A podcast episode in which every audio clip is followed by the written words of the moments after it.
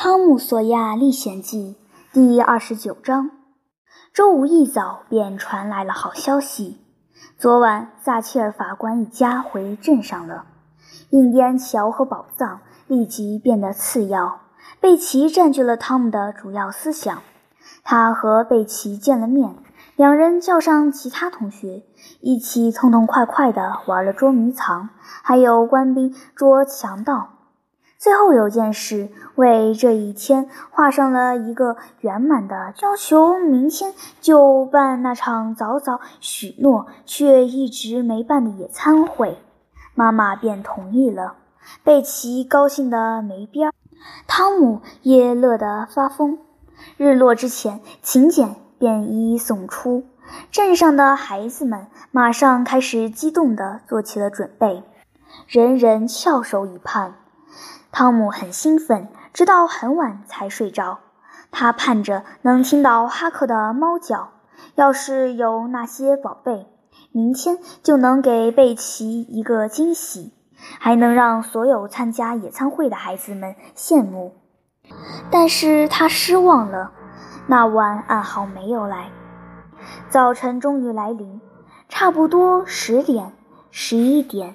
一大群叽叽喳喳、打打闹闹的孩子在撒切尔法官家集合，一切准备就绪。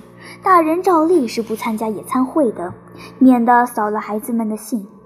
同时，有几个十八九岁的年轻姑娘和二十多岁的小伙，孩子们应该出不了什么事。为了今天，大人们还专门租下那艘老蒸汽渡轮。很快，人们拎着装满食物的篮子，沿着大街鱼贯而过，个个兴高采烈。席德生病了，错过了这项乐事。玛丽借在家里照顾他。撒切尔夫人对贝奇说的最后一句话是：“你肯定很晚才会回来，要不然你去码头附近的哪个女同学家过夜吧。”那我就住在苏西哈帕家，妈妈。好啦，小心点，乖乖的，不要惹麻烦。过了一会儿，汤姆和贝奇就蹦蹦跳跳地走在了一起。汤姆对贝奇说：“嘿，我告诉你们该干什么。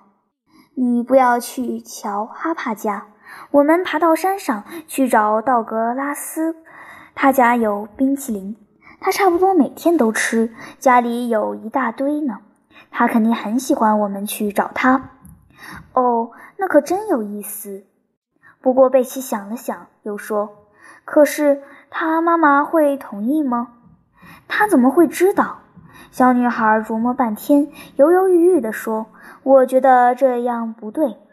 但是我靠，你老妈不会知道的啦！你怕什么呢？她就是希望你没事。”我敢保证，要是他能想到可以去寡妇家，他一定会让你去的。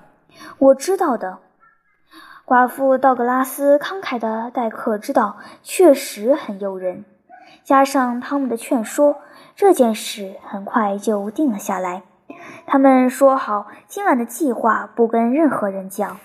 这时，汤姆想到哈克很可能正好会在今晚过来发暗号。他有点泄气，可是又实在舍不得不去寡妇家玩。为什么要放弃呢？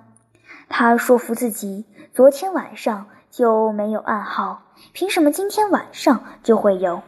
晚上一定会有的乐子，打败不一定能找到的宝藏。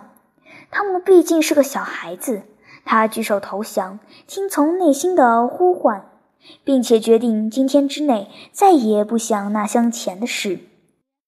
渡轮行驶到小镇下游大约三英里处，停泊在一个树木葱茏的山谷入口，系上了缆绳。孩子们涌上岸，远处的树林和高高的山涧很快便回荡起了欢声笑语。凡是能把自己搞得又热又累的活动，孩子们通通玩了一遍。过了一阵子，四散的孩子们陆续回到了营地，个个胃口大开，将带来的美味一顿胡吃海喝。饱饭过后要歇一歇，于是大家在橡树茂密的树荫底下休息聊天。过了一阵子，有人嚷嚷：“谁想去山洞探险？”每个人都想去。一大堆蜡烛发了下来，孩子们开始列队上山。山洞位于半山腰，有一个人字形的入口。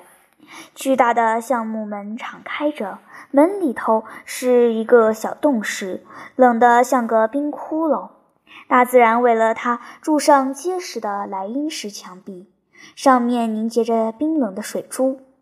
站在这阴暗的深洞里往外看，绿色的山谷在阳光下闪闪发光，感觉浪漫而神秘。不过这奇景很快就看腻了。孩子们又开始胡闹，只要有谁点亮蜡烛，就会引得其他人冲过来，接着追的追，护的护，最后蜡烛要么被碰倒，要么被吹灭，所有人笑成一团，然后开始新一轮的追跑打闹。不过，什么事情都有结束的时候。没过多久，大家便开始列队，沿着主通道的斜坡往下走。一排排烛光忽明忽暗，隐约照亮了高高的石墙，几乎能看到头顶六英尺处与洞顶相连的地方。主通道的宽度在八到十英尺左右。每走几步，就能看到有许多支路从两侧延伸开去，也有着高高的顶，但是宽度要窄得多。麦克道格洞穴是一个巨大的迷宫，许多曲里拐弯的支路彼此相通，有时候绕来绕去，绕出一条死路。人们说，这洞穴的弯道和小路错综复杂，曲折离奇。即使走上几天几夜，也走不到尽头。就算不往里走，越走越深，一直走到地心也是这样。迷宫后面还是迷宫，每个迷宫都没有尽头。没人能掌握洞穴的全貌，那是一件不可能的事。大部分年轻人只了解其中一部分。大家一般不敢超出这个界限。汤姆·索亚也只了解洞穴的这个区域。大家沿着主通道走了大约四分之三英里，渐渐的，有人脱离队伍，三五成群或是成双成对的溜进支路。他们沿着阴暗的洞道飞奔，然后躲在支洞再次相接的地方，吓别人一跳。大家可以分开各玩各的。玩上半个小时也不会彼此打扰，并且不会走出安全区域。过了一阵子，孩子们陆续回到了洞穴的入口，每个人都玩得气喘吁吁，乐不可支，从头到脚全是蜡烛油和泥巴。野餐会大获成功，人人心满意足。这时，他们才惊讶地发现自己已经玩得忘了个时间。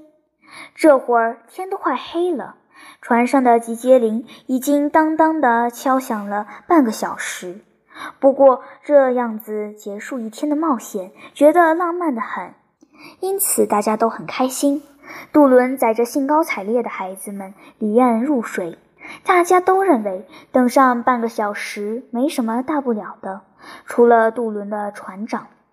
渡轮闪烁着灯光驶过码头时。哈克已经监视了好一阵子了，他听不到甲板上的声音，因为孩子们都已经累得半死，动不了了。哈克想，这是艘什么船？为什么不停在码头呢？然后就不再考虑船的事，继续专心监视。这时阴云密布，夜色更深，已是晚上十点，听不到车马的响动。星星点点的灯火逐渐熄灭，来往的行人也不见了踪影。小镇安然入睡，留下这小小的监视者独自一人与寂静的鬼魂相伴。十一点到了，旅馆熄灯了。现在四下里漆黑一片。哈克觉得已经等了很久很久，可什么也没发生。他的信念有点动摇。这么监视管用吗？真的管用吗？干嘛不放弃监视，跑回去睡觉？这时传来一个声音，哈克马上竖起耳朵。胡同里的那扇门轻轻地关上，他飞快地跑到建材商店那边。忽然，两个人与他擦身而过，其中一个胳膊底下似乎夹着什么，一定是那个箱子。看样子，他们要转移宝藏了。现在去找汤姆，太荒谬了。那两个人会带着箱子一走了之，再也别想找到他们。不行，他得盯上，得跟上。哈克觉得这么深的夜色应该可以保护自己不被发现。想明白之后，哈克走了出去，悄悄地跟在两人身后，像猫一样轻巧，赤着脚，和对方保持一定的距离，以免暴露自己。他们沿着河走，往北走了三个街区，接着在十字路口左转。两人继续往前，一直走到通往卡迪夫山的路口，然后走了进去。他们路过位于半山腰的威尔士老人的家，毫不疑迟地往上继续爬。很好，哈克想，他们是要埋在旧采石场呢。可他们并没有在采石场停留，而是径直走了过去，往山顶进发。最后，两人钻进高高的漆树丛中的一条窄路，立即被夜色吞没。哈克跟上了几步，缩短了他们之间的距离，担心是不是跟得太紧。他走了一段，接着完全停住脚步。他侧耳倾听，什么也没有。四周鸦雀无声，他几乎能听到自己的心跳。山那边传来猫头鹰的叫声，那是不祥之兆。不过听不到脚步声。天哪，难道他跟丢了？他刚想拔腿狂奔，忽然有人在离他不到四英尺远的地方清了清嗓子。哈克的心一下子跳到了嗓子眼，但他又给咽了下去。他站在原地。抖得像是瞬间患上了严重的疟疾，虚得像是马上就会晕倒在地。他知道自己的方位了，他知道自己现在离寡妇道格拉斯家的院子的栅栏门只有五步远。很好，他心想，只让他们埋在这儿吧，这儿不难找。这时有人开始说话，声音压得很低，是印第安乔。去他妈的！他好像有客人，这么晚了还点着灯呢。我看不清。讲话的是个陌生男人，就是鬼屋里的那个人。哈克心里打了一个可怕的冷颤。原来这就是所谓的报复。他本来想赶紧逃跑吧，可他又想到道格拉斯寡妇向来待自己不薄，也许这两个人是想把他杀掉。他希望自己敢去给寡妇提个醒，不过他知道自己不敢。他们也许会来抓他。在陌生男人刚才那句话和印第安乔的回答之间，那短短的一瞬，哈克想了这么一大堆。只听印第安乔说：“因为有灌木丛拦着，来这儿。你现在看见了吗？看到了。嗯，我看是有人在。”还是算了吧，算了，我马上就要远走高飞。现在算了，以后就再也没有机会了。我再说一次，这话我以前也说过，我不是冲着钱去的。钱你可以拿走。她老公得罪过我，得罪过很多次。那个男的就是要把我当做无赖抓起来的治安官，还不止这些，远远不止。他还对我施了鞭刑，就在监狱门口用鞭子打我，像打奴隶一样，当着所有人的面。鞭刑，你懂吗？他占了我的便宜，然后就死了。那我就报复他老婆。哎，不要杀他，别那样。杀人？谁说要杀人了？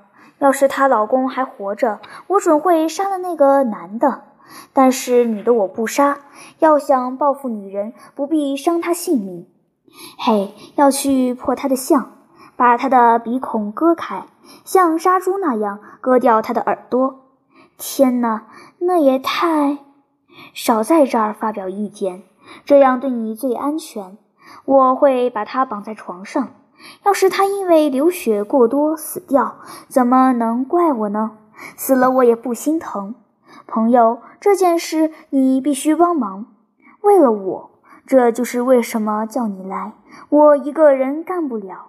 要是你害怕不肯干，我就杀了你，懂吗？要是我必须得杀了你，那我也杀了他，这样就没人知道到底是谁干的了。哎，如果非干不可，那就动手吧，越快越好。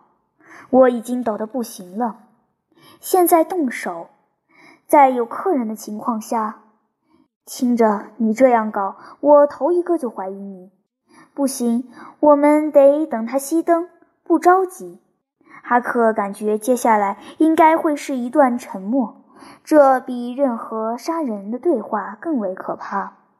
他屏住呼吸，谨慎地慢慢后退，抬起一条腿时，他左右摇晃，压根没站稳，差点摔个跟头。不过他好歹保住了平衡，小心翼翼地把脚放下踩实。哈克又退了一步，同样精心计算，弄得惊险万分。然后再一步，再一步，然后。他踩断了一根小树枝，他屏住呼吸，侧耳细听，没有声音，四周非常安静。哈克感激灵气。现在他回到了那条小路，站在了漆树丛中。他像一艘正在掉头的大船那样，小心翼翼地转身，然后谨慎地快步往外走。等走到采石场，他感觉已经脱离了险境，于是拔腿就跑。